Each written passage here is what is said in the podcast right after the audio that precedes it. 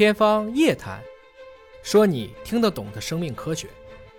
天方夜谭，说你听得懂的生命科学。各位好，我是向飞，为您请到的是华大集团的 CEO 尹烨老师。尹烨老师好，向飞同学好啊。今天来关注一下人类为什么会是这个星球上的万物灵长，会是最聪明的一个存在啊？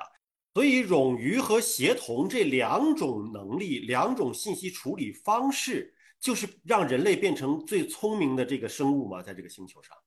啊，他其实这个文章也做了这个相关的一个，算是一个验证吧，就是比较人类以及我们跟我们这些灵长目的近亲去看，第一个就是脑成像，第二个就是看我们的遗传分析结果来看人类到底和这些灵长类的近亲是不是不同，最后得出的结论就是在冗余这个问题上，我们跟灵长目差不多，就是猕猴跟人类对冗余信息的处理，因为这跟生存相关嘛。大家差不多，我们人类也没有必要说所有的功能都新创造，演化还是应该遵循够用就行的一个法则。所以这个时候我们跟猴子区别不大。但是很重要的，也就是刚才讲到的，我们在这种协同和认知当中，这个就变成了非常非常大家出现了分野的原因。因为我们知道啊，比如说小鼠或大鼠的这种神经元，就是在六七千万个神经元左右，到了猕猴大概是六十亿个，而到了人脑是八百六十亿个神经元。也就是说，人类其实真正在演化的过程中，它的前额叶皮质区其实发生了一个明显的扩张。所以从这个意义上讲，我们这个扩张归根结底是为了增加我们的协同功能，而不是像其他的灵长目，它的前额皮质也有很多是在处理冗余的功能。对，就如果说推广到整个人类群体上来讲啊，就是你看我们个体在搜集冗余信息，但是有协同处理的能力，这是我们个体大脑的这个能力。如果放到整个人群当中，人类可以共同的搜集更多的冗余信息，然后做多人群、多人种的一个协同的处理，这是不是也是使得人类这个种群在这个星球上更加具备优势的一个原因所在？对的，其实人类，比如说我们也单打独斗啊，我们很多斗我们都打不过，但是我们可以组织起来。我们有了语言啊，我们有了一种分工，我们有了一个所谓的社群，不管是部落乃至于后面的这个社会，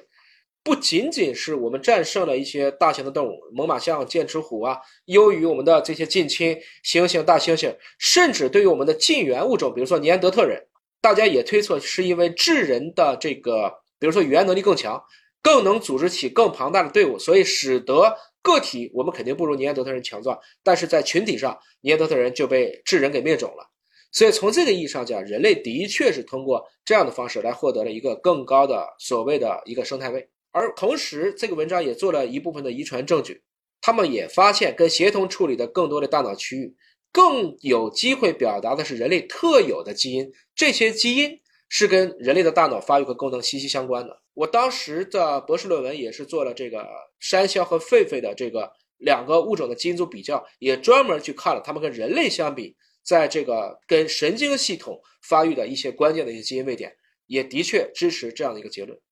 其实我们知道，现在的人类的罕见疾病啊，包括这种遗传病，差不多八千种，这里面有差不多小一半都是跟我们的这个神经系统相关。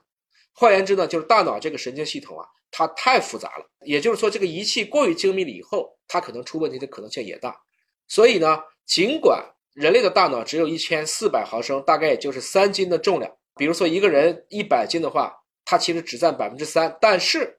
它依然会消耗掉人体所有能量的百分之二十，多的时候能到百分之三十到四十。我们的大量的这种其实血糖，比如说一低血糖，你就觉得脑子不能思考了，其实都是供给给了我们的大脑。那这个大脑呢？除了刚才讲到的冗余功能，人类的大脑更多的是为了所谓的协同或者是互补，让多个脑区通过分布式计算的方式组织起来的这样的一个精妙的计算系统。人类的协同的能力，您刚才讲其实是写在了我们的基因当中，并且能够传给我们的下一代的，对吗？对的，至少这几百万年的证据，人猿相异别以后的证据，我们看的是比较清楚的。那么也希望朋友们看了我们这期节目之后呢，可以在工作当中更进一步的增加这种协同能力啊，因为这个是人类的天性，也是人类之所以能够在这个星球上成为万物灵长的最核心的能力了。好，感谢您关注今天的节目，下次节目时间我们再会。